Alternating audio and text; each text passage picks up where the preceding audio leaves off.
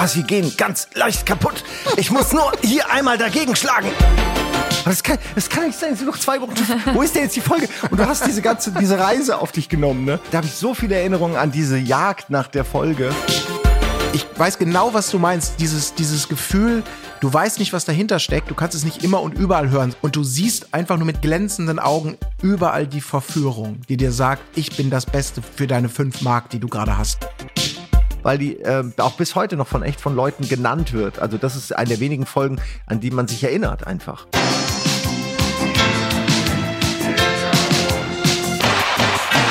Herzlich willkommen auf dem Hörspielplatz. Wir sind Etienne, Colin, Schröck und Johanna. Und wir sprechen mit unseren Gästen über ihre Lieblingshörspiele, damit verbundene Kindheitserinnerungen und alles drumherum. Also, Bleistift zum Kassetteentwirren bereithalten und los geht's. Hallihallo zu einer niegelnagelneuen Folge vom Hörspielplatz. Ich bin heute nicht allein hier, sondern Colin ist mit dabei. Hallo. Hallo Johanna. Freut mich sehr, dass wir heute über ein Thema reden, was äh, für mich nicht neu ist, sondern was auch in einer kindlichen Leidenschaft liegt, aber natürlich auch bei unserem Gast, der heute dabei ist. Weswegen wir ihn hier begrüßen dürfen. Ihr kennt ihn da draußen natürlich schon. Äh, Simon Kretschmer hat sich zu uns gesellt. Äh, hallo, hallo. Ich weiß gar nicht, ob mich die Leute kennen, weil Hörspiele, da bin ich nicht so drin eigentlich. Da mhm. habe ich nur mhm. ganz wenige Sachen verfolgt.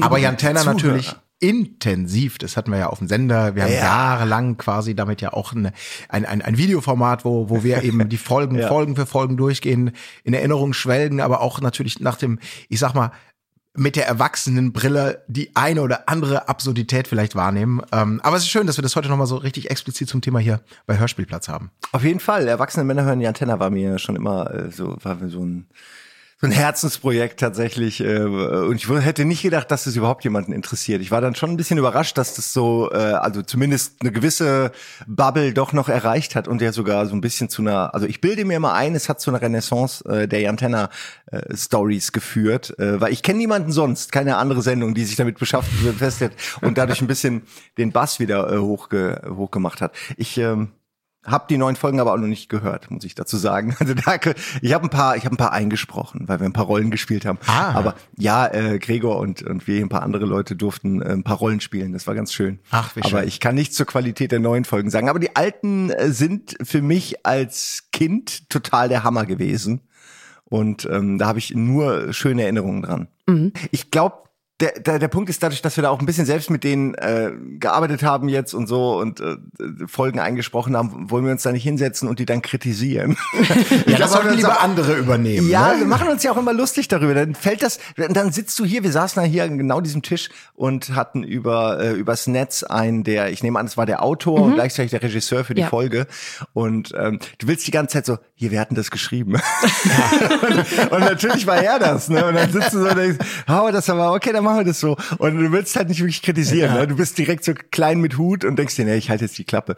Äh, der weiß schon, Ach, was geil. er macht. Aber man, man will eigentlich die ganze Zeit reinreden. Sagen, sag mal, warum, warum muss das jetzt ein Affe sein? Warum kann das nicht einfach ein Handlanger sein? Warum muss der ein verwandelter Affe sein? Das ist ja ein Tenor. Ja. Ah, okay, so, hatte ich vergessen. Also, Gut, äh, also gib mir den Text gab noch kein Affenserum, oder? Das gab's nee, nicht. Nee, ich glaube nicht, aber im Zweifelsfall um äh, wird es innerhalb von zehn Minuten wird es entwickelt, einsatzfähig, ja, erprobt und äh, erfolgreich. Der macht das immer nebenbei. Ja, Futura macht das so nebenbei, während er sich Kaffee kocht. Aber ja. zumindest wird dann immer noch gesagt, er, zum Glück hat er es geschafft, das so schnell ja, zu entwickeln. also das ist ja nicht selbstverständlich, das stimmt. Aber ich glaube, die sind sich auch bewusst, die Macher, dass es ein bisschen, dass das auch Augenzwinkern gehört wird und so. Also das ist, glaube ich, kann mir niemand erzählen, dass sie es so Bier ernst nehmen. Ich ja. glaube, als Kind hast du diese Distanz natürlich oftmals nicht. Dann nimmst du das mit und dann ist das Science Fiction und wow, einfach eine Wundertüte der fantastischen Ideen und Logikgeschichten als Erwachsener. Das hat man dann ja auch gemerkt, dass, dass manche Folgen altern einfach besser, wie das ist ja auch normal. Es haben nicht alle die gleiche Qualität und bei anderen ist es dann einfach zu viel. Zum Glück finden sie in einer Ecke noch irgendwie den Schlüssel, mit dem die Welt gerettet werden kann und fliegen nach Hause. Schnitt oder also wo ja, man sagt, ach komm, jetzt ein bisschen mehr Liebe. Aber klar, für die war das damals, wenn man sich da einfach zurückversetzt, die haben ihre Terminpläne, die hatten ihren Job, die hatten einfach Aufträge, für die war das wahrscheinlich auch für viele Beteiligte einfach Alltag. Und da muss halt sagen, ja, ich hätte vielleicht auch noch eine Woche länger dran geschrieben, aber keine Zeit, da kriege ich kein Geld. Also hier ist das Drehbuch, jetzt ist der Termin, einfach mal fertig ist die Laube, Haken dran. Ne? Ja, und dann haut äh, Jan Tenner halt mit Handkantenschlägen irgendwelche Roboter kaputt und wundert sich noch, oh, sie gehen ganz leicht kaputt. Ich muss nur hier einmal dagegen schlagen oh, und schon lösen sich die Teile. Ja. Du denkst so, hey, ja. gebt ihm aber eine Waffe, ja. aber durfte er nicht, ne? Ja. Lieber Handkantenschläge. Genau. Waffe ist wahrscheinlich, also er hat ja ab und zu auch eine Waffe, aber es ist selten. Und dann Ganz trifft er irgendwie nie. Ja. Genau. Aber die, wenn die Gegner auch nicht treffen, das ist ja, das Masters of the Universe äh, Phänomen. Ja. Ne? Es wird geschossen, es gibt Todeswaffen in, bei den Guten, bei wie bei den Bösen und nicht ein einziger Mensch wird er, äh, oder äh, Mischwesen oder wie sie auch immer zu nennen sind, wird verletzt oder stirbt gar. Das ist ja ähm, das hat das auch immer ein bisschen eingeschränkt, so die. Also über ein gewisses Level geht's dann nicht hinaus, wenn ja. geschossen wird und du denkst, okay, irgendwie müsste es ja auch mal irgendwelche Folgen haben, die vielleicht auch bleiben, wenn man diesen, mhm. diesen Switch so als Kind dann auch mal macht und das Gefühl hat, die sind alle zu dumm, um mit der Hochpräzisionswaffe auch nur mal irgendetwas zu treffen, was nicht tot ist, weil es, ja, ja, gut. Als Kind muss man doch denken, dass diese Waffen komplett unbrauchbar sind, ja. weil in A-Team treffen sie nie. Dann hast du in allen möglichen Kinderserien ja. Waffen, wenn sie benutzt werden, werden nie, äh, trifft man nie. Äh, Star Wars treffen sie ja, nie. Ja, ne? das ist faszinierend, ja. Keine Ahnung. Man denkt, die haben die Technik, aber sie wurden nie ausgebildet, angemessen, um damit umzugehen. Ne? Also. Ich würde sagen, bevor wir jetzt komplett reingehen in die Folge, du hast uns ja auch deine Lieblingsfolge mitgebracht, hören wir gleich noch mal kurz eine Zusammenfassung, ähm, was die Antenne eigentlich ist, worum es da geht und dann starten wir direkt rein. Ich wollte noch mal ganz kurz Bescheid sagen für alle, die uns jetzt in der zweiten Staffel hören. Wir haben ja das Konzept ein bisschen gedreht. Wir haben jetzt nicht mehr nur äh, Macherinnen und Macher oder AutorInnen oder SprecherInnen hier zu Gast bei uns, sondern auch Fans von Hörspielreihen. Und mit denen reden wir über ihre Hörspiel, äh, favorisierte Hörspielreihe. Und so kommt das jetzt, nur dass sich jetzt niemand wundert. Wollte ich das nochmal sagen, weil ich dazu auch ein paar Nachrichten gekriegt habe. So, ich würde sagen, jetzt hören wir trotzdem mal ganz kurz rein, was die Antenne eigentlich ist. Und dann gehen wir direkt rein in die Folge. Er studiert, hat blondes Haar, ist sehr sportlich und rettet des Öfteren die Welt. Nein, die Rede ist nicht von Flash Gordon, heute geht es um Jan Tanner. Wir wissen doch gar nicht, was Sie dort drüben erwartet. Darüber können wir uns dort Klarheit verschaffen. Wie lange brauchen Sie, Professor? Stellt euch die Zukunft aus Sicht der 80er Jahre vor. Wissenschaft und Forschung sind weit vorangeschritten und die Menschheit steht mit außerirdischem Leben in Kontakt. Doch die da draußen meinen es nicht immer gut und bedrohen die Erde. Um den Planeten zu retten, tun sich Jan, Professor Futura, Assistentin Laura und General Forbett immer wieder zusammen. Wir marschieren durch endlose verlassene Korridore. Hier hat sich noch niemand gezeigt. Seien Sie vorsichtig. Wir haben gerade beobachtet, wie einige Lichter im Raumschiff aufflammten. Bedroht werden sie von allen möglichen Wesen. Eine wichtige Rolle im Kampf spielen von Professor Futura entwickelte Seren, mit denen Menschen fliegen, sich unsichtbar machen oder auch stärker werden können. Das Serum wirkt aber nicht immer. Die Person, die umgewandelt werden soll, muss eine sehr große Willenskraft haben, besonders für die Rückumwandlung. Die erste Reihe des Hörspiels lief ab 1980 und beinhaltet 46 Folgen. Neu war für damalige Verhältnisse eine Handlung über mehrere Folgen hinweg. 2001 startete eine Neuauflage. Sie wurde wegen schlechter Verkaufszahlen aber vorzeitig eingestellt. 2019 rief Kiddings ein Revival ins Leben. Jan der neue Superheld, wofür immer noch neue Episoden erscheinen. So, jetzt haben wir einen Überblick. Wir haben auch schon ein bisschen Lachen gehört, weil es fällt natürlich auf, da sind so ein paar Sachen, etwas, haben wir eben schon gesagt, etwas haarsträubend könnte man sagen. Welche Folge hast du mitgemacht, Simon? Äh, du meinst, äh, bei welchen Folgen wir gesprochen haben oder welche? Welche, quasi, du hast eine Lieblingsfolge? Ach so, ach ja, so. Ja, ja, Mitgebracht, Entschuldigung, ja, ich habe so. mitgemacht verstanden, ah, dachte, du meinst so, die so, neuen ey, Folgen. Ey, ja. ähm, da, ich wüsste nicht mehr, welche Rolle ich übrigens da gespielt habe. Ich weiß nur, Gregor war ein Affe und ich weiß noch, ich war neidisch, weil er hat den Affen so gut gemacht, da ich dachte, fuck, der kriegt jetzt direkt einen Job oder so. jetzt ja immer die Tier, die Tiergegner irgendwie in Jan Tenner sprechen. Ich habe mitgebracht äh, das Totenschiff äh, was ähm, also wirklich anerkanntermaßen eine der besten Folgen ist, äh, auch soundtechnisch, weil das ja nun mal wirklich eine Welt aus Sound ist äh, und da haben sie irgendwie alles richtig gemacht. Ich habe die auch dann bei Jantenna, als wir die äh, Erwachsenenmänner hören, Jantenna, als wir die quasi angehört haben, waren wir vorher auch immer sehr unsicher, ob die auch genau so noch ist, wie wir sie in Erinnerung haben, weil als Kind ist natürlich alles immer mega dramatisch. Und dann haben wir festgestellt, doch, die ist wirklich immer noch gut. Die gibt immer noch auf der Audioebene Gänsehaut und ist auch äh, anders als viele andere Jantenna-Folgen, äh, Stichwort, äh, er muss eine enorme Willenskraft besitzen. Was genau soll das eigentlich heißen? Das, das Serum wirkt nicht, wenn jemand irgendwie keinen Willen, es ergibt keinen Sinn, ne? Nicht so richtig Bock Und, hat. So. Genau, ja, so wenn er nur so, so ein Student, ich meine, vielleicht sagen die es, weil er Student ist, ne? So, der will es wirklich. Jedenfalls. äh, Schade, dass Ede nicht hier sitzt. ja, Grüße gehen raus. Ja, genau, Grüße gehen raus.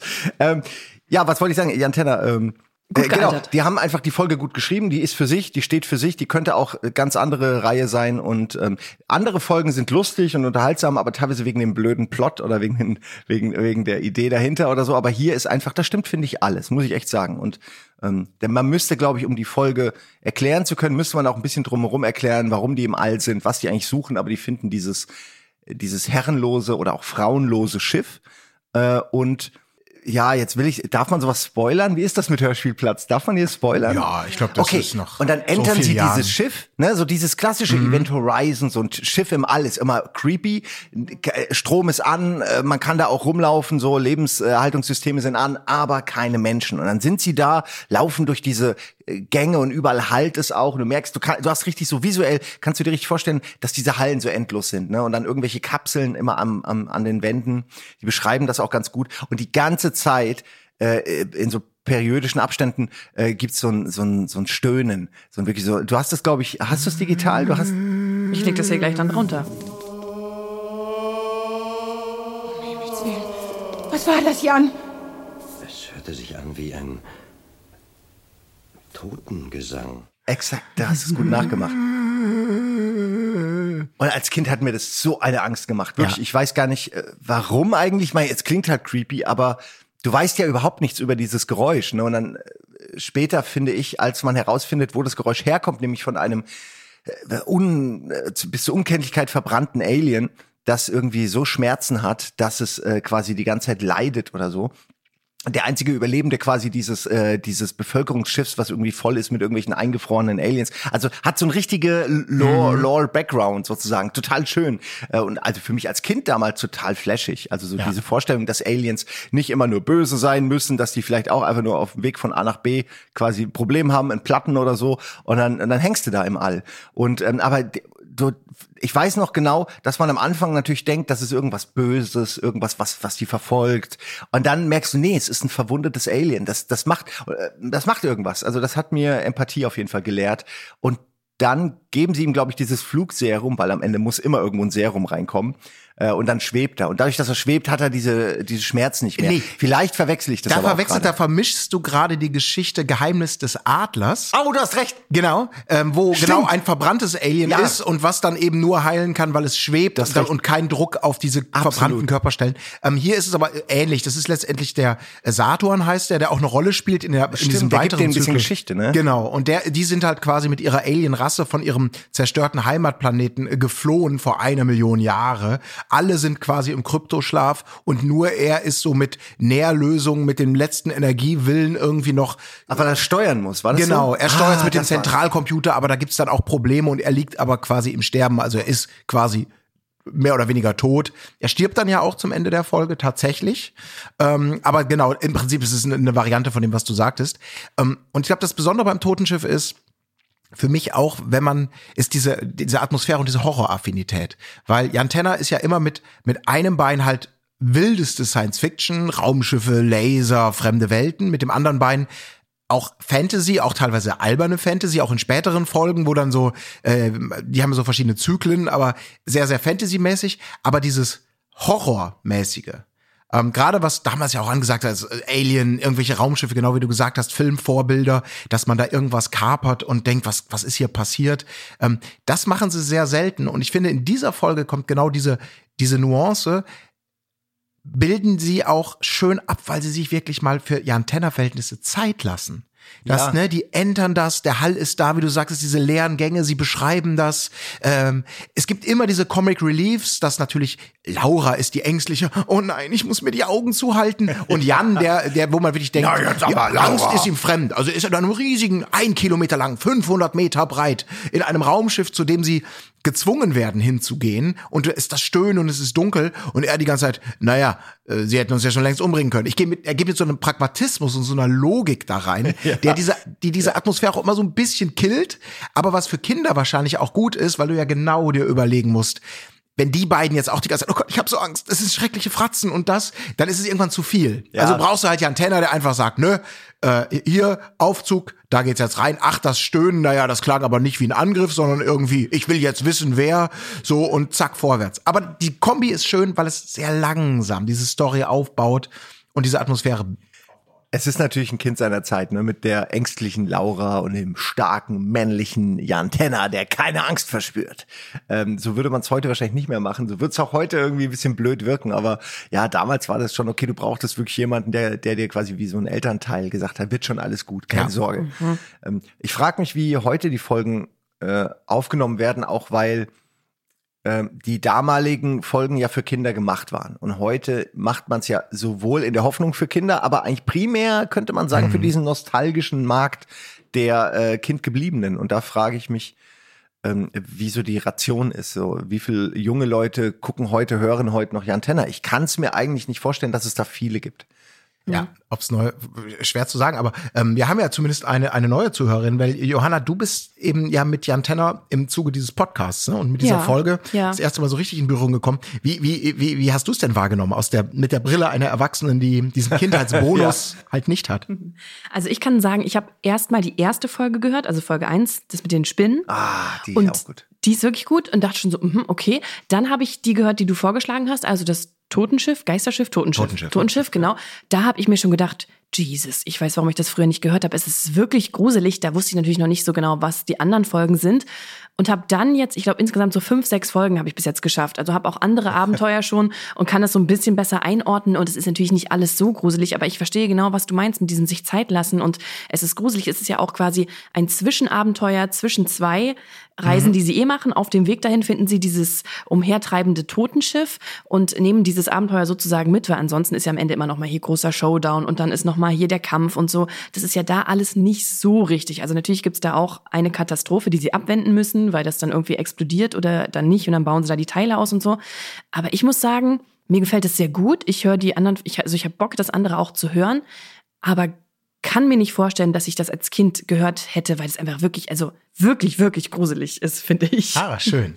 Das bestätigt ja so, ne, äh, Absolut. dass das äh, gar nicht so schlecht gealtert ist. Es ist aber auch wirklich die beste, eine oder eine der besten äh, Folgen hängt ja immer noch von Präferenzen ab, aber mhm. viel besser wird's eigentlich nicht, weil alle anderen, also viele andere Folgen sind wirklich eher so ich weiß gar nicht, was ich dazu sagen soll. Da hast du dann oft so ein Monster of the Week und mhm. dann äh, kriegen sie das entsprechende Serum und dann sind sie entweder ein Affe oder eine Pflanze oder können fliegen oder unter mhm. Wasser atmen, mhm. was halt mhm. immer mhm. gerade vom Plot gebraucht wird, hat Futura als Spritze, der alte Junkie, hat er das ja. irgendwo schon äh, vorbereitet, weil er es immer schon antizipiert hat, weil er der klügste Mensch der Welt ist, außer Zweistein. ja. genau, aber das der hat noch ein Unsichtbarkeitsserum ja. und dann nochmal schnell weg. Ja. genau. Der Futura-Moment in dieser Folge finde ich auch grandios, weil es ist ja wirklich die, wie du schon sagst, es ist so klischeebeladen, da kann man als Erwachsener oftmals nicht äh, schwer noch so sagen, die Charaktere sind so eindimensional und natürlich General Forbit er ist General. Er ist der, der stringente Army-Man, was man nicht kaputt schießen kann, äh, ist kein Feind so. Immer sofort drauf, immer nur, nein, wir haben keine Zeit, Laura. Und naja, dann haben wir natürlich noch Professor Futura, der Mann der Wissenschaft, so ein bisschen älter, der dann da auch, also sie kommen bei diesem das ist fast schon wie Comedy aus Erwachsenen. Ja. Ich musste zumindest lachen in ja. dieser Folge. Sie sind bei dem Totenschiff. Sie, Jan natürlich, nee, wir sind vor diesem Traktorstrahl, der uns quasi, der es unmöglich macht, dran vorbeizufliegen. Ach, das Schiff hat sie eingefangen. Genau, ja, das fängt sie ein. Aber auch Logik ist wunderbar. Mimo vorher, General, also die fliegen drauf zu, plötzlich Alarm, Alarm, Alarm. Und dann werden sie, kommen sie in diesen Dunstkreis dieses Totenschiffs und sind quasi gefangen. Und General Forbit fragt aus meiner Sicht vollkommen berechtigt, Mimo, wieso sind wir denn nicht daran vorbeigeflogen? Und er sagt, das ging nicht, General. Wir waren bereits zu schnell, um auszuweichen und konnten nur eine Vollbremsung vor dem Raum, also, also ein bisschen, okay, nehmen wir hin, aber jetzt kommt, kommt der eigentliche Moment. Jan entscheidet, nee, komm, das wird einen Grund haben, sonst hätten sie uns schon längst abgeschossen, wir gehen da jetzt hin. Ähm, und, und Futura vollkommen zurecht, na, ist vielleicht ein bisschen vorschnell, dass sie immer so, äh, kommt er mit seinem üblichen, naja, und ja, nee, das machen wir jetzt. Und dann, ja, wie lange brauchen sie denn für das Serum, mit dem wir atmen und jede Stimme versch Und man denkt wirklich, ja, zehn Minuten. zehn Minuten, das ist so geil. Also, weil das wirklich, das ist, die Achilles, das ist als Kind faszinierend, diese Serien. Äh, die die Vorbit einfach aus dem Hut zaubern. Aus Erwachsenensicht ist das natürlich so dieses One-Trick-Pony, weil wirklich 70 Prozent aller Probleme mit einem zusammengerührten Serum gelöst werden können das aber eben so halb im Schrank steht, aber immer genau fertig ist, um und er findet das Serum, damit der Mond nicht auf die Erde fällt. So, also jetzt übertrieben. Ja. Und das ist so natürlich auch lame, weil da ist die Kreativität vorhanden, die Nachvollziehbarkeit aus Erwachsenensicht macht es mir manchmal da auch schwer. Absolut. Mir fällt noch ein, dass ich das als Kind extra schlimm fand, weil ich mega die Angst vor Spritzen hatte und mhm. ich wusste genug, dass das eine Spritze sein muss. Äh, und das hat mich jedes Mal, ich, äh, so, ja, ich würde gern fliegen, unsichtbar sein, alles cool, aber die Spritze davor hätte ich auch wieder keinen Bock. Also es war, hat für mich auf mehrere Arten gewirkt und ich habe es total ähm, das voll ernst genommen, ja. diese Serien. Also ich habe in keinster Sekunde darüber nachgedacht, dass das für voll, voll bescheuerte Plotpoint ist. Einfach nur immer wieder so, ne, die ja. Hail Mary kommt quasi immer von Futura und wie du meintest, ne, genau das, was man braucht.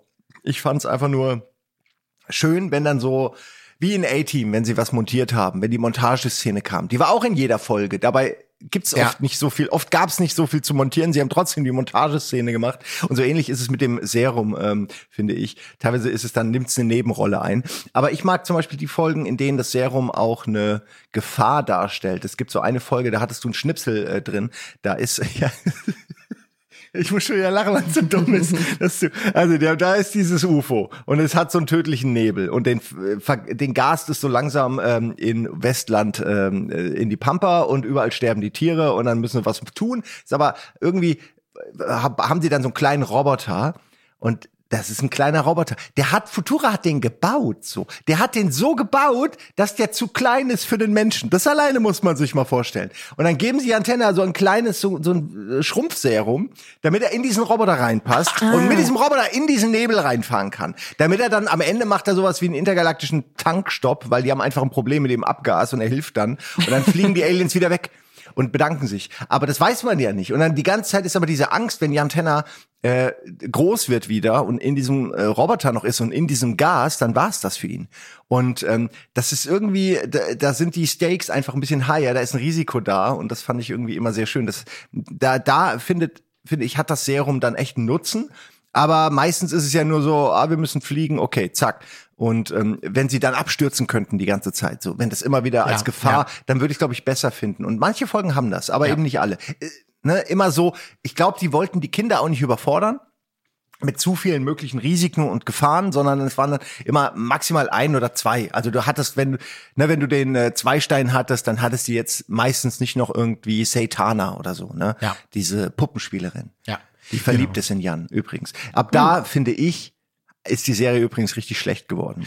Nicht ja. wegen der Frau, sondern einfach, weil da ging es irgendwann um Puppen. Also allein, dass sie die Puppenspielerin heißt und so. So als Kind, als Junge, Alter, du willst nix mit Puppen, ja. nicht mal entfernt. Äh, Roboter, alles, ne? Irgendwie ist klar, also so so ähm, äh, Gedankenkontrolle, alles möglich, aber irgendwie so Puppen, das klingt schon so scheiße. Ja, und, und ja, die okay. Geschichten sind nicht gut. Ich das sag's stimmt, jetzt, ja. die Satana-Geschichten sind alle irgendwie lame und ich, und sie ist auch so eindimensional motiviert. Sie will ja auch immer Jan haben. Und ich dachte, Jan ist mit Laura zusammen. Ja, ja das mag die nicht. Natürlich. Aha. Das kann das, das nicht Ja, Laura mag das ja auch nicht. Wenn die zu den Meerjungfrauen gehen, ist ja auch so. Das gehört Aber natürlich dazu. Ja. Und das fand Profi. ich auch schön dass die so ein bisschen, du hast so gemerkt, da ist eine Spannung, so eine sexuelle, aber die haben nicht wirklich viel gemacht, obwohl sie häufiger nackt waren wegen dem Was? Unsichtbarkeitsserum. sie sind immer nackt, wenn sie unsichtbar sind. Das darf man nie vergessen. Ich nehme noch mal eins. Ja, hör auf, das ganze Zeit Unsichtbarkeit. Ich würde noch mal, ich nehme noch eins. Hör auf. Was? Aua, hast du mir gerade die Spritze in der Arm gejagt? Ja, ja. ja, ist herrlich. Ja, es ist halt ähm, genau die Antenna-Serie, die man merkt es auch so ein bisschen. Ne? Diese Zyklen, äh, der Anfang sind ja auch noch so so Einzelfolgen. Wahrscheinlich war dann auch noch nicht so ganz klar, braucht es diesen, klar, Figuren sind angelegt. Ähm, äh, am Anfang gibt es die Tanja, die wird dann irgendwann durch Laura ersetzt. Und dann kommt ja eben in dieser Geschichte und in diesem Zyklus ist ja auch das Totenschiff verwurzelt, kommt mit den Leonen ja so eine episodenübergreifende große Gefahr. Und äh, dieses, dieser Subplot, dass sie halt dann eben losreisen, um diese, die Erde von der, aus der Klammer der Leonen äh, zu befreien, ist ja eben Teil dieser, dieses großen Bogens. Das ist ja irgendwann vorbei. Danach kommt, glaube ich, dieses dunkle Imperium, was so ein bisschen noch viel Fantasy-artiger und so ein bisschen so eine Wikinger-Romantik, zumindest auch auf den Covern, äh, mit, mit, mit Logan oder wie der heißt, Logar, so, so ein, der so ein Wikingerhelm mit Flügeln trägt. Ähm, die reiten da plötzlich auf Pferden, es gibt Drachen, es gibt so ganz viel so Fantasy-Kram. Und da ist, glaube ich, Saitania ist dann auch so ein, so ein Sub Plot, ne, weil Saitan ja die Tochter von Genau. Loga, äh, oder äh, heißt er Loga? Ich glaube Loga hieß er. Ne? Ja, du hast so diesen patriarchischen, Ja, genau. äh, wie so Thor oder so, nee, Ja. nicht Thor, aber äh, Odin, ne, so, so Ja, eine genau, genau dieses, Und ja. ja. und sie ist halt die Tochter und hat halt auch Fähigkeiten. Sie ist, also allein, dass sie Hexe ist, so, das passt einfach null Ja. in dieses Sci-Fi-Fantasy-Setting. Ich verstehe nicht, warum sie es. Ich glaube damals, sie wollten vielleicht wirklich, okay, wir haben die Jungs jetzt, jetzt brauchen wir noch irgendwie die weiblichen Zuhörer. Vielleicht haben sie es so gedacht. In die Ja, Bibi Blocksberg-Richtung. ja, Ja, vielleicht kann- war es auch kann sein, sowas. ja. Ist ja von Kann- Kiddings auch. Genau, vielleicht haben die einfach gedacht, ey, das funktioniert doch, warum nicht? Ähm, ich kenne auch viele äh, äh, Jungs, die haben damals auch Bibi Blocksberg gehört, aber ich fand das irgendwie, das hat mich halt total abgestoßen und ab da äh, wurde es dann auch immer äh, wahlloser. Aber ich möchte eine Sache kurz erzählen, weil die ist für mich eigentlich fast mehr Jantenne als alles andere. Und man ist ja, ne, man ist ja Kind so, für, für, wenn dann einmal die Woche oder ich glaube sogar, es kam nur alle zwei Wochen, ich bin mir nicht sicher, kam eine neue Folge raus. Und es war jedes Mal dasselbe. Ich bin dann, ich komme vom Kaff. Wir hatten nicht mal einen Kiosk. Also wirklich nix, ne? Lohaupten hatte gar nichts. Und dann sind wir da, glaube ich, eine Dreiviertelstunde im zugerauchten Auto meiner Mutter mit 80er Jahre Bonnie Tyler 45 Minuten lang nach Frammersbach gefahren, weil das der einzige Kiosk war, der diese Kiddix Hörspielkassetten hatte. Und ich weiß eigentlich, ich weiß natürlich auch viel über die Folgen, aber das Gefühl, an das ich mich am meisten erinnern kann, ist es mitzufahren und dann äh, in diesem verqualmten Auto mit furchtbarer, sch schrecklicher Musik 45 Minuten lang einfach nur zu warten, um mich vorzufreuen auf, auf neue Folgen. Oh ja. Und es war teilweise so schlimm, wenn keine da waren. Es kam, es kam so häufig dazu, dass ich dann da war und es gab keine neue Folge und ich habe es nie verstanden, weil dieser Rhythmus, wann das, ich habe es einfach nicht gerafft. Meine Mutter hat sich auch nicht dafür interessiert, deswegen war ich manchmal stand ich wirklich vor diesem, war so dieses drehbare Litfaßsäulenartige Ding mit den Kassetten drin und dann suchst du die Folge 41 und denkst so, aber das kann, das kann nicht sein, es sind noch zwei Wochen. Wo ist denn jetzt die Folge? Und du hast diese ganze diese Reise auf dich genommen, ne? Und das äh, da, an diese, da habe ich so viele Erinnerungen an diese Jagd nach der Folge das war halt echt, äh, wenn man das heute, kann man sich das nicht vorstellen, wie das war. Ja. Null. Es ist für die, für die heutige Generation, die alles sofort kriegt, sobald sie es haben will, ist es nicht vorstellbar, sowas auf sich zu nehmen, weil man denkt, jetzt müsste die neue Folge da sein, dann ist sie nicht da. Und wenn sie da war, war es teilweise, äh, habe ich die schon auf dem Weg nach Hause angefangen zu hören. Also Ja. wirklich, äh, Ach, es war geil. herrlich. Ich finde das super, weil ich glaube, äh, aus deiner Perspektive habe ich wahrscheinlich im Paradies gelebt damals, weil wir, ich musste mich nur fünf Minuten aufs Rad und Ah. in Bürden, das Kaff, in dem ich groß geworden bin, hatte ein relativ gut sortiertes äh, Kaufhaus mit, mit einer eigenen Medienabteilung. Und da war es wirklich, ihr ihr müsst euch das einfach vorstellen, man kommt da als kleiner Steppke oder was auch immer rein und es gibt ein komplettes Regal mit Jan Tenner. Daneben drei Fragezeichen, daneben fünf Freunde, daneben die Gruselserie, ähm, Edgar Wallace. Und du kommst da rein und hast, guckst in deinen Geldbeutel und weißt, ey, ich habe nur ein paar Euro.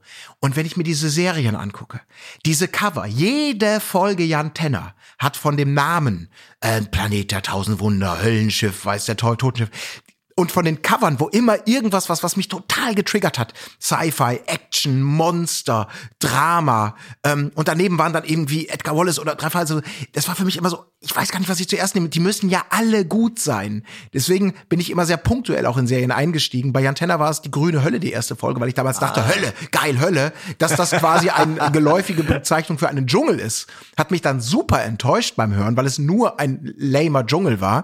Aber ich weiß genau, was du meinst. Dieses, dieses Gefühl, du weißt nicht, was dahinter steckt. Du hast nur begrenztes Geld. Du kannst es nicht immer und überall hören, sondern du musst dieses Medium kaufen.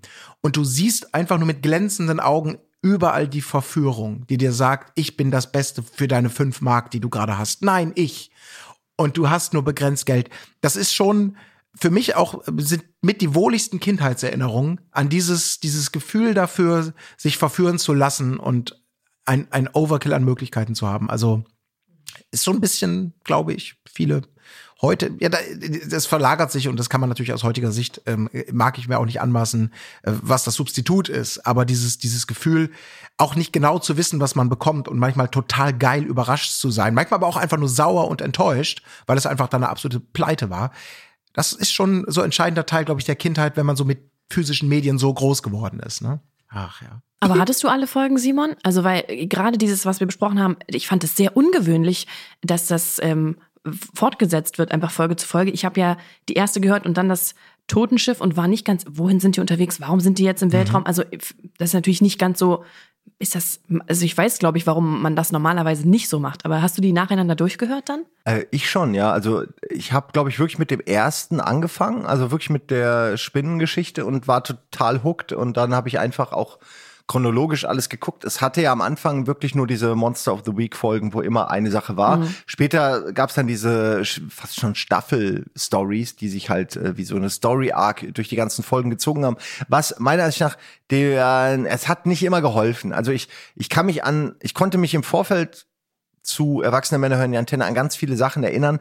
Ähm, die dann aber am Ende irgendwie alle nicht so nicht so spektakulär oder so spannend waren, wie ich es in Erinnerung hatte, gerade was die Stories angeht, weil eben irgendwie ich die Motivation aller Charaktere, die da äh, länger äh, als Antagonisten dienen, nicht so richtig nachvollziehen kann, weil die wollen einfach nur immer alles beherrschen oder so oder irgendwie. Die haben keine ja. richtige Motivation, sind halt so Abziehbildchen. Und äh, ich fand's immer geil, eine Riesenspinne, da ist die Antwort klar, da musst du was machen. Äh, und äh, dann, äh, wenn Forbit irgendwie seine Panzer dahin schickt und die werden einfach niedergemelzt, dann, dann weißt du, okay, das ist eine echte Gefahr. Ähm, oder auch diese, ja, ich meine, sowas wie Vogelmenschen bin ich jetzt nicht, also es gibt diesen Planet der Vogelmenschen, da hast du halt auch einen klaren Feind. Aber sie suchen halt irgendwann diesen Stein der Macht, der halt irgendwie mega krass sein soll und ähm, diese Suche fand ich noch interessant, aber ich hatte so viele Sachen vergessen, die da zwischendurch passieren und äh, glaube einfach, sie, sie wären besser gefahren, wenn sie einfach hundertmal irgendwelche ja. Monster gemacht hätten. Es waren noch viele Sachen, die, die fehlten. Also sie hätten noch ganz viele Monster machen können. Es war wirklich nicht so viel. Ähm, aber sie sind, sobald sie ins All geflogen sind, um diesen Stein zu suchen, und das könnte ich jetzt gar nicht alles erklären, weil das ist so eine ganz lange Story-Arc, wo mehrere Bösewichte auch dran, dran teilhaben und so. Ähm, da hat's meiner Ansicht nach, es hätte cool werden können, weil man ins All fliegt, aber ich fand eigentlich es ganz geil, dass sie dieses, diese Stadt immer beschützen müssen mhm. und dass da so ein bisschen auch die Fronten klar verteilt sind. Du hast den General Forbit mit seiner äh, der Autorität, aber auch der Macht, ne, gewisse Dinge umzusetzen. Also der wird ja später immer mehr zum zum Idioten. Also der wird ja immer mehr zum zum zum Gag-Lieferanten. Mhm. Aber, aber das, das schießen ja eine Rakete darauf. Ich hätte dieses Nein, Raumschiff längst schon zerstört. Drei Atomkraft. Ja, er, wirklich, er, er brüllt dann irgendwie ja. nur noch so Waffen raus und es ist alles so total und alle machen sich lustig über ihn. Und, und, ja, und da ist der oberste Befehlshaber ja. der Erdentruppe. Genau, der null Respekt. Keiner hat Respekt, weder Laura noch Jan, der fucking Student. Sogar der kleine hier Mimo-Roboter. Mimo, ja, der duzt ihn in dieser Folge, alle, einfach mal so. Alle finden Vorbild total dumm ja. und das ist so lustig, weil er ja. halt wirklich extreme Macht hat eigentlich, aber er wird halt nicht ernst genommen. Ja. Ähm, aber ich muss sagen, ich fand das, was, was gerade an diese Tatsache, dass es nicht so abgeschlossene Folgen sind,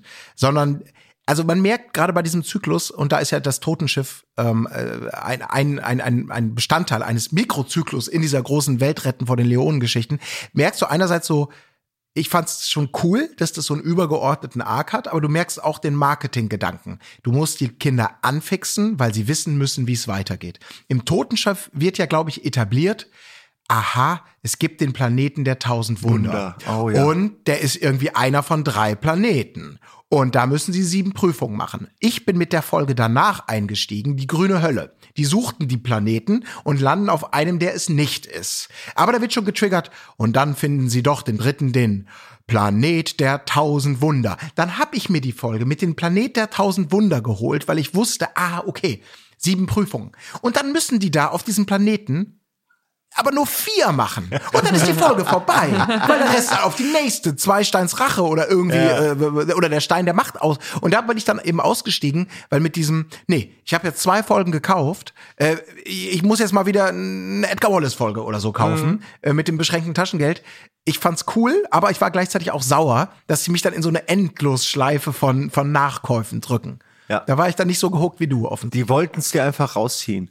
Äh, das Taschengeld meine ich. Ähm, ja, also, also ich weiß auch nicht. Ich habe es ja dann, ich, das habe ich dann schon bezahlt bekommen oder zumindest äh, ich, meine Mutter wusste halt, ich fand die Dinger geil, deswegen habe ich die dann immer gekauft. Manchmal hat sie mir auch eine mitgebracht, aber meistens bin, äh, bin ich da wie gesagt immer selbst mit hin und wollte auch suchen und gucken. Und ich äh, weiß noch, dass mir all die anderen Sachen irgendwie nie zugesagt haben. Also ich fand alles so Benjamin Blümchen, Bibi Blocksberg. Fragezeichen, fünf Freunde. Klar hat man sich das auch mal von Freunden ausgeliehen, aber es hat mich irgendwie, ach, ich weiß auch nicht. Also John Sinclair hätte mir wahrscheinlich gefallen, wenn mhm. ich das damals wirklich mal versucht hätte. Äh, wahrscheinlich hätte es mir besser gefallen als Jan Tenner, denke ich jetzt, äh, weil es mehr so, nee? Ich glaube nicht, das Problem ist der ersten John Sinclair Hörspiele, die hatten ja auch das gleiche, oh, Monster-Cover, geile, geile genau. Titel, so, man weiß es nicht genau, man hat die Hefte vielleicht nicht gelesen. Aber ich glaube, das Schlimme ist, die ersten Hörspiele, die sind zwar für die Vorlagen relativ treu, aber die sind einfach hundsmiserabel teilweise. Oh, die sind okay. einfach nicht gut. Die sind einfach geschrieben nicht oder produziert? Äh, sowohl, sowohl ah, als auch -hmm. geschrieben und produziert, auch mit absurden Stimmen teilweise dabei. Ähm, die haben, glaube ich, erst später so ihre Form gefunden, aber die ersten, so ich glaube, das war das Tonstudio Braun oder so hieß diese dieses Unternehmen, was da so für mich so aus wie Kai aus der Kiste kam, die waren einfach nicht so gut. Und ähm, haben zumindest, ich hatte damals auch Gruselserie und Co. und so andere Europa-Gruselgeschichten schon äh, gehört. Ähm, die haben es auch atmosphärisch nicht hingekriegt. Da gab es die eine oder andere Folge dann mal. Aber die haben, glaube ich, so ein bisschen gekrankt, dass sie sich vielleicht nicht weit genug von der geschriebenen Vorgabe gelöst haben, gleichzeitig vielleicht dann eben nicht das Budget hatten für Sprecher und Effekte, wie das bei anderen war, so bei Kiosk eben oder Europa. Aber ich habe die zumindest als damals als Kind schon eher so ja, gut, also gruselig ist hier nichts. Das ist eher so eine bizarr trashige Geschichte mit einigen Ausfällen in der Sprecherriege. Ähm, aber interessant. Ähm, vielleicht hättest du es anders wahrgenommen damals, ja. Es ist faszinierend, wie viel über das Cover lief. Also ja. wir haben ja auch bei unserer Reihe, haben wir uns am Anfang immer mit dem Cover noch mal so fünf Minuten, teilweise auch länger beschäftigt. Und es ist wirklich faszinierend, äh, was ja auch alles zu sehen ist eigentlich und wie das dann später auch nie so genau stattfindet, sondern es immer irgendwie latent anders ist als das, was auf dem Cover ist. Ähm, es ist schon irgendwie interessant und ähm, auch die, also die Zeichenstil und so, da hat sich teilweise ja wirklich viel verändert und es war, es ist echt eine Freude, sich diese Dinge anzugucken, ja. weil man die gerade auch früher so, das war ja der einzige Bezugspunkt, bis man das Ding endlich einlegen konnte. Du hattest nur das Cover, hinten noch so irgendwie den Text und das war's. Und ja. dann musstest du dich damit beschäftigen. Ähm, da fällt mir gerade ein, wir haben auch, also ich habe schon zweimal haben wir Fanfolgen eingeschickt bekommen von äh, Zuschauern, die dann die Folgen neu geschnitten haben oder Sachen hinzugefügt haben. Und beide Male waren es Pornos. also beide Male waren es erotische Geschichten zwischen äh, meistens Laura, Jan, Futura, alle, sie sind, waren alle dabei. Im, im, im Raumschiff dann, ja klar. Schwerelos. Man nimmt, was ja. man kriegen kann. Also tatsächlich, das Serum hatte auch irgendeine Art von äh, Anwendung. Ich ja, weiß kannst es aber mir vorstellen, welches. ich, ich, aber ich finde es super faszinierend, weil dieses Gestöhne natürlich ja. häufig vorkommt. Da kannst du natürlich wunderbar was rausziehen. Und ich weiß noch, der letzte, der mir das geschickt hat, das, da war ich echt beeindruckt. Der hat mir richtig eine Kassette geschickt. Also das war eine Kassette, die äh, sogar auch äh, so diese kleinen Aufkleberchen drauf hatte. Also das sah aus wie original, war aber ein USB-Stick, wo die Folge drauf war. Und es hatte die komplette äh, Verpackung. Also es, es sah genauso aus wie eine Folge, Folge 69 ah. Und ich habe die immer noch zu Hause stehen, weil es wirklich handwerklich auch fantastisch gemacht ist. Besser als die damals waren. äh, und das Cover ist auch äh, ganz groß. Also es ist wirklich, äh, es ist lustig, was, welche Art von Leuten was mit Jan Tenner ja. verbinden. Ne? Ja, ja. Mhm. Welche Parallelen könnte man ziehen? Also ich kenne mich nicht so aus mit Science Fiction oder Weltraum. Mein Vater hat immer Star Trek geguckt und ich habe mich ein bisschen daran erinnert gefühlt, zum Teil dieser kleine Roboter ist ja auch ein bisschen wie bei Star Wars, ne? Oh Gott, ich bin jetzt hier richtig auf dünnem Eis. Aber da das, ist es häufig so, dass dann diese Parallelen einfach häufig die gleichen sind, so ein kleiner Roboter, diese Besatzung, dann, also gibt es da noch andere Parallelen? Ist euch was fällt euch da was ein? Nee, äh, du bist, glaube ich, Science-Fiction-mäßig fest. Für mich so ein Mix aus Star Trek und Star Wars. Ne? Einerseits so das Märchenhafte, Übertriebene, andererseits so dieses vermeintlich technische, grounded Regeln der Physik spielen noch irgendeine Rolle, die dann aber gleich wieder mit dem Serum ausgehebelt werden. So.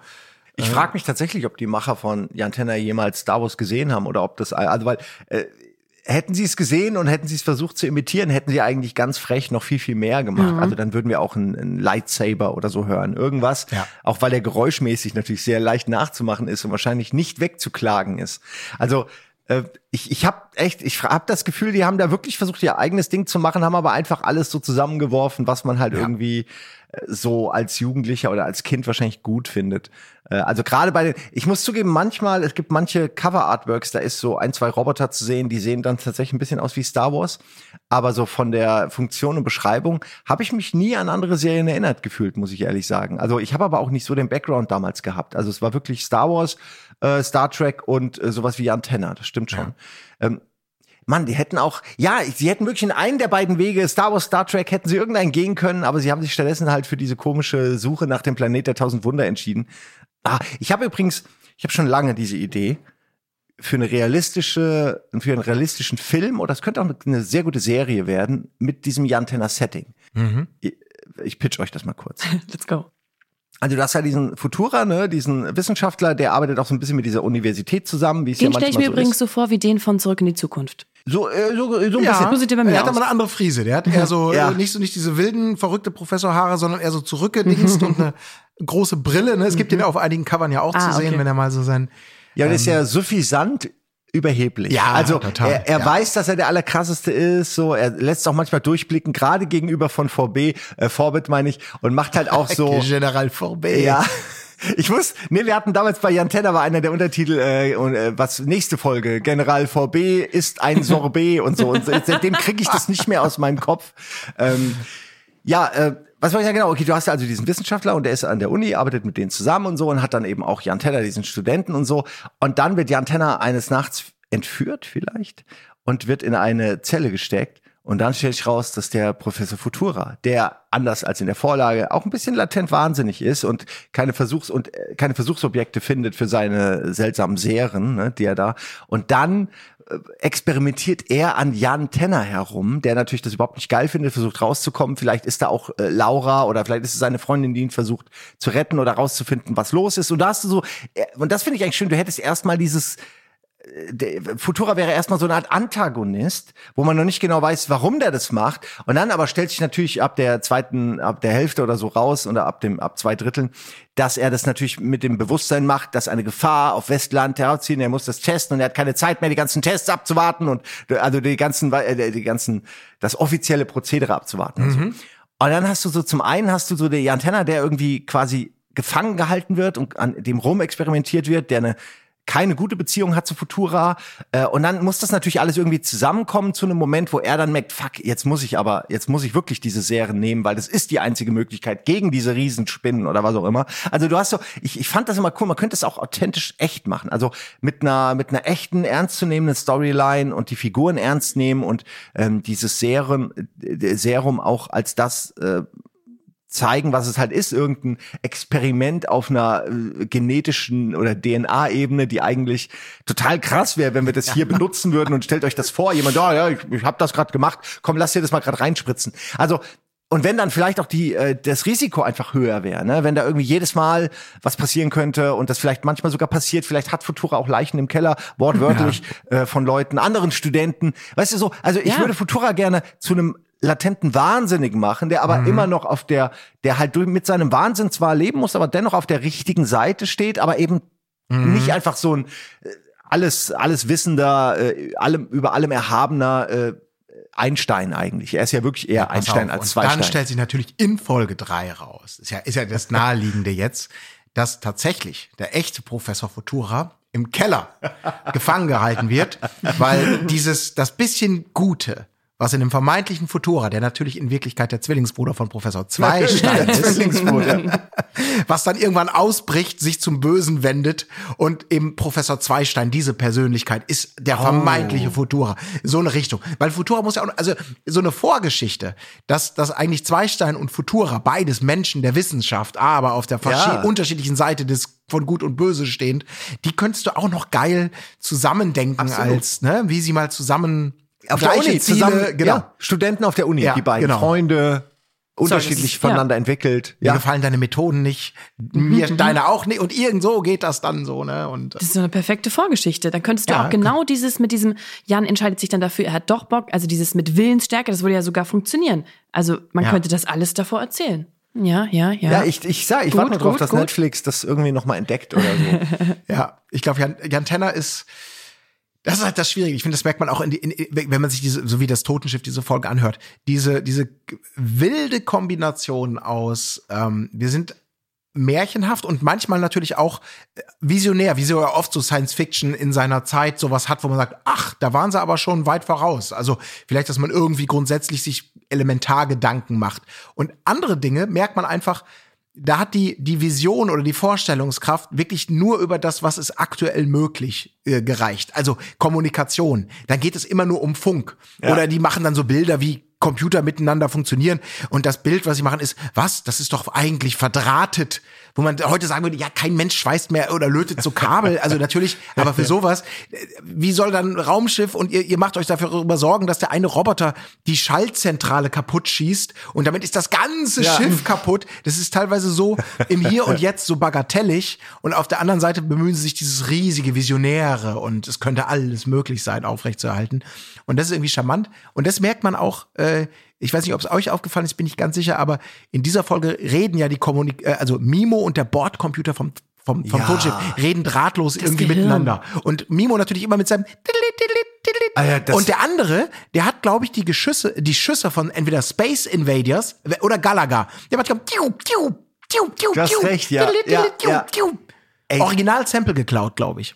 Das kann sehr gut sein, aber vor allen Dingen, also das, das hat, es ist- das hat mich schon immer genervt. Ich war, man hat es irgendwie verinnerlicht als ganz cool, aber es ist eigentlich mega dumm, dass dieser Roboter die ganze Zeit noch so als Bestätigung sagt. Ja. Das ist so, warum? Und dann Over. ist es ja auch von einem Menschen gemacht, dieser Sound. Ne? So. Ey, Ist das ein Störgeräusch? nee, das ist so wie Roger Roger. Es ist halt so wirklich einfach ein Geräusch, was er immer wieder zwischendurch Jetzt macht. rede ich. Ja, es ist wirklich Ankündigung, ich rede gleich, aber Ja. auch Unterbrechung, hier Atempause, aber auch Punkt. Ja. Es ist wirklich, ergibt keinen Sinn. Ja.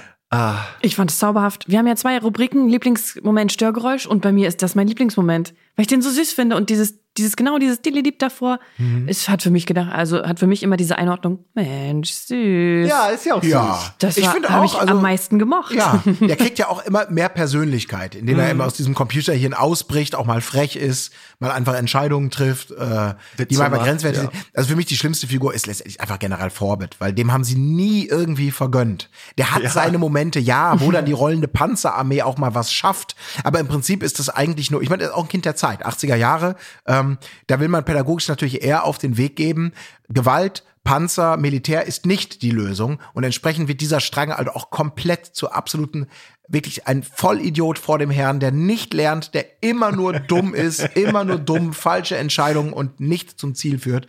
Ähm, das ist schon natürlich die, die, die pädagogische Richtlinie. Eigentlich cool, aber wie gesagt, da hätte man, dem hätte ich, ja, habe ich immer, der hätte ein bisschen mehr Dimensionalität irgendwie dann doch vertragen können. Ne? Absolut. Dass er alleine, dass er nicht lernt, Ja. finde ich schon schade, weil er könnte ja trotzdem lernen, aber seine Antwort ist am Ende immer noch Meine Strahlenkanonen werden alles kaputt Strahlenkanonen. schießen. Genau. vom Himmel schießen. Wie oft er sagt, dass irgendwer vom Ja. Himmel geschossen wird von ihm. Dafür haben wir keine, wir kommunizieren. Nein, wir haben keine Zeit. Schießen Sie, schießen Sie. Schießt sie sofort. Ja. Ja. Und das ist ja vor allem die zweite Rolle, die wird ja gesprochen von Heinz Giese und der hat, spricht schon mal so eine Rolle, die fast die gleichen Charakterzüge hat, nämlich den Bürgermeister bei Bibi Blocksberg und Benjamin Blümchen. Es ist genau derselbe Sprecher, dieselbe Stimme und da ist er ja genauso mal verhaftet ihn und nee und diese Hexe und weg mit und so. Das ist ja wirklich, das ist, fand ich irgendwie witzig, dass er denselben Charakter sozusagen noch mal hat. das wusste ich zum Beispiel Das wusste ich auch nicht. Das ist also dann die Kiosk-Familie Ja, offensichtlich, in der dann die Sprecher so ähnlich wie in der Europa-Familie, ach, wenn du mal da bist, sprich mal eben hier den Jugendlichen Justus Jonas, äh, obwohl du eigentlich für einen anderen Job da bist. Mhm. Klar, das kann man sich vorstellen. Und ich glaube, der Sprecher, wie war das nochmal? Dieser, ähm, der, der auch sehr chara charakteristische Sprecher von äh, Jan Tenner, das ist doch, glaube ich, der Autor auch, ne? Ähm, Oh, wie heißt das, der Uli äh, König? Nee, oder ich weiß, äh, jetzt, ich, Ich komme jetzt in, ich memorisiere vielleicht auch falsch, Ja. aber ich glaube, den, den hört man sonst nirgendwo. Das ist jetzt keine, keine super, also in meiner Wahrnehmung keine bekannte Hörspielstimme, sondern wirklich nur der Jan Tenner Sprecher, der mit so einer gewissen, der ja auch mit so einer gewissen ähm, Lethargie das spricht. Also jetzt, also man vielleicht merkt, du bist eigentlich eher Autor und weniger Sprecher, nicht persönlich gemeint. Aber vielleicht liegt er auch falsch. Ähm, aber Du meinst den Erzähler? den Erzähler, genau. Ja, Ach so, der ich ist dachte, genau, das ist Erzähler der ist, Autor, auch ne? der, ja, Regisseur steht hier, Uli Herzog. Ja, Uli, Der ist ja- ah, Uli Ich dachte, Herzog du meinst gerade genau. den Sprecher von Jan Tenner. Ich Nee, nee, achso, Entschuldigung. Nein, ich meine, ah, ich ja, meine den, der den, Erzähler, den, ja. den Narrator Stimmt. oder Erz- ja, genau. Der hat da auch Jan Regie, Tenner Regie und geführt, ja. Laura. Ja. Auch immer, ähm, Laura ist ja auch manchmal, ähm, also Laura wird manchmal auch reduziert einfach nur auf das hübsche Anhängsel von Jan und äh, und die schöne Laura oder so sagt er manchmal oder äh, und seine Partnerin äh, Jan Tenner und seine Partnerin. das ist alles Ja. so. Wer war da noch mal dabei? Ach egal, einfach Jan Tenner und Ja. plus Jan Tenner plus. Äh, Ja, das ist, ist es wirklich so. Also Laura hat, ähm, also ich glaube, die, die steht so mit einem Bein in der, ich bin das klassische, ich bin so die, die, auch die Verlängerung, die man beschützen muss, die eigentlich nichts beiträgt. Und manchmal ist sie, also zumindest Vorbett gegenüber, ist sie natürlich emanzipiert, fährt ihm über den Mund und, und ähm, ist dann auch mutiger als manch andere. Aber die, die ist so, ja, die, man merkt, die steht so zwischen den Stühlen, zwischen progressiv und total reaktionär irgendwie, ne? Ja. Was war denn euer Lieblingsmoment der Folge? Ich glaube, ich kann es gar nicht so reduzieren, aber ich glaube sogar die Momente, du hast es vorhin auch so schön beschrieben, dieses Ankommen in dem Raumschiff bis, bis sogar zum ersten Stöhnen. Da, das, das entfaltet nicht mehr die Wirkung bei mir logischerweise, auch wenn du weißt, was da passiert, dass da irgendjemand so komisch stöhnt. Ähm, aber diese Momente des, wir gehen da durch, es kommt, es wird dieser Hall draufgelegt auf die Schritte mhm. und auf die Stimmen und das Beschreibende, was da ist. Merkwürdig. Ja, dann sind wir eben auf uns allein gestellt. Da vorne. Da vorne ist so etwas wie ein Lift. Willst du wirklich? Der Professor sagte, dass die Lichter über uns sind. Also müssen wir höher hinauf, wenn wir die Unbekannten, die mit uns Versteck spielen, erwischen wollen.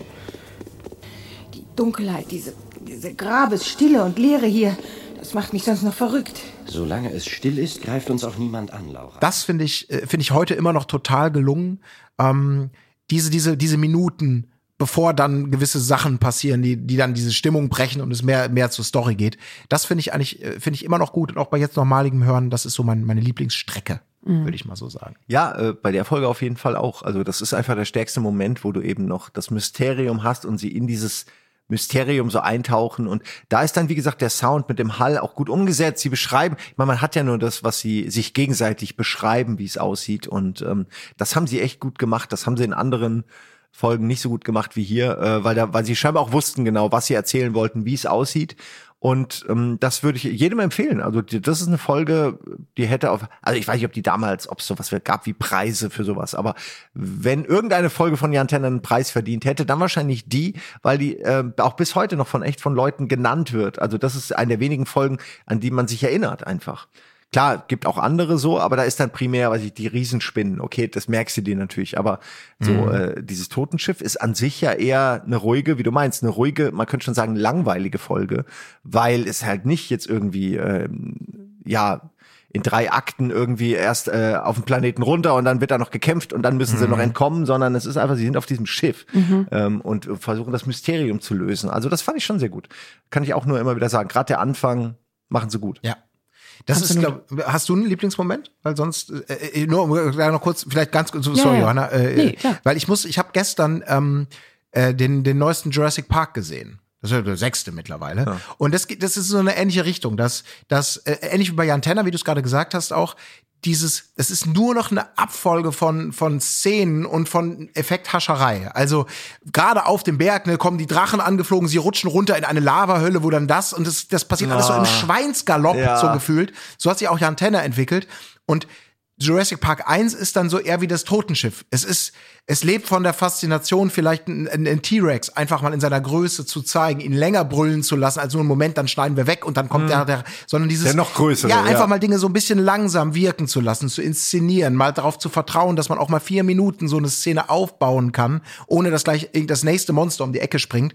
Und das ist eben diese, diesen, diesen Mut, Atmosphäre aufzubauen, durch eine gewisse Ruhe und Langsamkeit, das ist beim Totenschiff, finde ich, bei Jan Theiner exklusiv. Und je weiter die vorgehen, ist es manchmal einfach nur noch so eine Nummernrevue von, was können wir noch reinschreiben? Oh ja, noch ein geflügeltes Schwein mit Reißzähnen und dann noch einen wilden Blitz aus der Todeswolke. Also das denke ich mir jetzt aus, aber so wirkt es halt. Kannst du gut aufs Cover packen, kannst dem einen guten Namen geben, ja. aber es entfaltet halt diese Wirkung nicht mehr, weil es einfach nur eine Nummernrevue ist so. Ne? So, ja. sorry, Johanna. Nee, Lieblingsmoment. Ja, ich habe meinen schon gesagt, das ist dieses kleine Dilly Ach so. Dieses, das ja. würde ich einfach sagen, finde ich einfach. Ja, ja ich kenne den ja noch nicht, ich lerne ihn ja jetzt gerade erst kennen und höre die anderen Folgen erst nachträglich.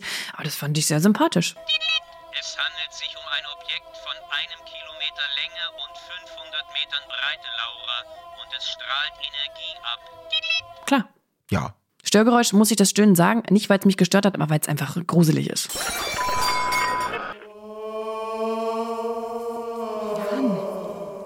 Das klingt auf einmal so zornig und drohend. Ja, ja, also echt gut gemacht. ja. Es gibt ja auch noch, wir können gleich aufhören, aber es gibt ja auch ein paar, so gerade so japanische Horrorfilme. The Grudge hat ja dieses, äh, ja.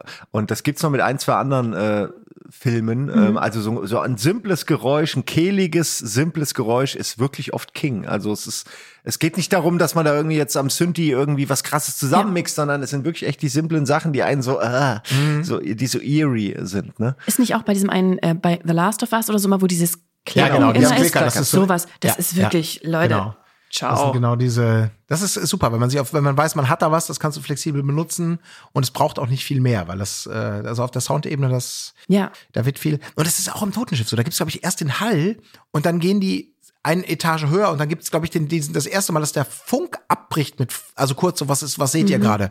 Mit, mit, und dann kommt dann noch ganz subtil, meine ich, ein anderes, lauteres Dröhnen, Ja, ja. wird unter dieses Rauschen gelegt, das ist mir zumindest beim, beim genauen Hören heute, immer mehr auf, dass es ja. so wirklich so ganz subtil ist, aber was einfach dazu beiträgt, dir dieses Gefühl viel plastischer zu geben. Ich muss kurz noch, also Entschuldigung, aber es ist gerade, es passt sehr, sehr gut. Es gibt eine Folge von Star Trek, weil du es ja auch vorhin erwähnt hast, äh, die hat damit so direkt nichts zu tun, aber die hat einen fast ähnlichen Aufbau. Und zwar äh, ist das eine Folge, wo alle feststellen, dass sie, also alle schlafen schlecht und dann stellen sie fest, dass ihre Körperteile, also jetzt die Crewmitglieder das von Star Trek, dass ihre Körperteile abgetrennt und quasi eins zu eins wieder angebracht wurden. Also das stellen sie fest durch den Scan, dass da so quasi ein Jota, Milli, Milli, Millimeter äh, Knochen scheibenweise entfernt wurde, was natürlich erstmal so, hä?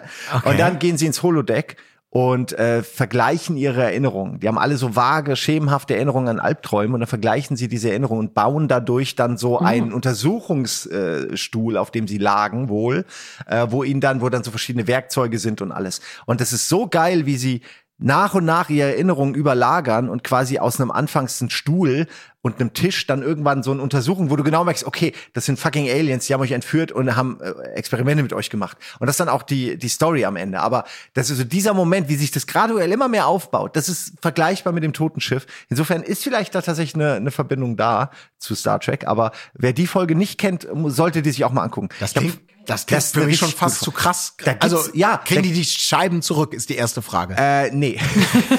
Aber äh, ich weiß auch nicht mehr genau, sie kontaktieren am Ende auch diese Aliens und haben mit denen irgendwie ein Palaver. Ich weiß aber nicht mehr warum. Jedenfalls ist das echt spannend, weil da gibt's nämlich auch so einen Sound. Da haben sie so ein klackendes Geräusch, was sie alle beschreiben. Und das sind dann so chirurgische Scheren. Aber ähm, Ach, das Geräusch ist auch so. Sie beschreiben das und dann, dann wird es im Holoraum erzeugt. Und dann, wie gesagt, so eine Ebene nach der anderen kommt Ah, dann so herrlich. drauf und am Ende hast du das ganze Bild und kriegst so richtig, krieg jetzt ein bisschen Gänsehaut, wenn ich drüber nachdenke, wie einen das damals auch fertig gemacht hat, weil man ja wirklich nicht weiß, äh, was es ist. Ne? Ja, und dann Hammer. wie ein Horrorfilm. Also sehr, sehr gute Folge, erinnert mich auch sehr ans Totenschiff, weil es eben, wie du meinst, so Stockwerk für Stockwerk graduell aufgebaut wird, die Bedrohung, die ja dann eigentlich keine ist.